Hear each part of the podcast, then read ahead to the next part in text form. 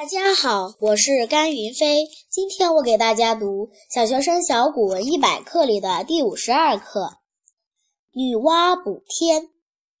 王补之时，四极废，九州裂，天不兼覆，地不周载，火烂焰而不灭，水浩洋而不息，猛兽食专鸣，鸷鸟绝老弱。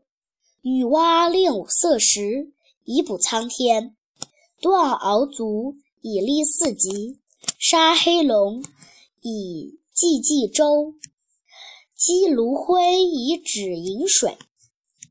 苍天补，四极正，饮水和，冀州平，角虫死，专民生。